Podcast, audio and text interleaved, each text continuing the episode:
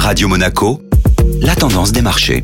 La tendance des marchés comme chaque matin sur Radio Monaco avec la Société Générale Private Banking et Julien Tomayolo. Bonjour Julien. Bonjour Julia. Alors les marchés sont prudents avant le discours de la Réserve fédérale prévu vendredi. Pas de prise de risque hier pour les opérateurs de marché qui sont suspendus aux déclarations de Jérôme Powell attendues demain en marge du symposium de Jackson Hole. Une politique monétaire trop agressive pourrait fragiliser une économie qui montre déjà des signes de faiblesse, alors que réduire l'inflation reste l'objectif prioritaire des banquiers centraux. Les volumes d'échange étaient faibles en Europe et les principaux indices ont gagné quelques points dans le siège de Wall Street. Le CAC 40 a terminé la séance en hausse de 0,39%, mettant ainsi fin à trois séances de baisse consécutives. Les valeurs défensives ont soutenu la tendance alors que la crise du gaz pèse sur les autres secteurs. La fermeture pour trois jours du gazoduc Nord Stream 1, officiellement pour maintenance, réveille les craintes d'un arrêt de l'approvisionnement prolongé de la part de la Russie vers l'Europe. Les cours du gaz ont bondi de près de 50% depuis le début du mois, douchant les espoirs d'une baisse de l'inflation et faisant craindre des hausses de taux rapides de la part de la Banque Centrale Européenne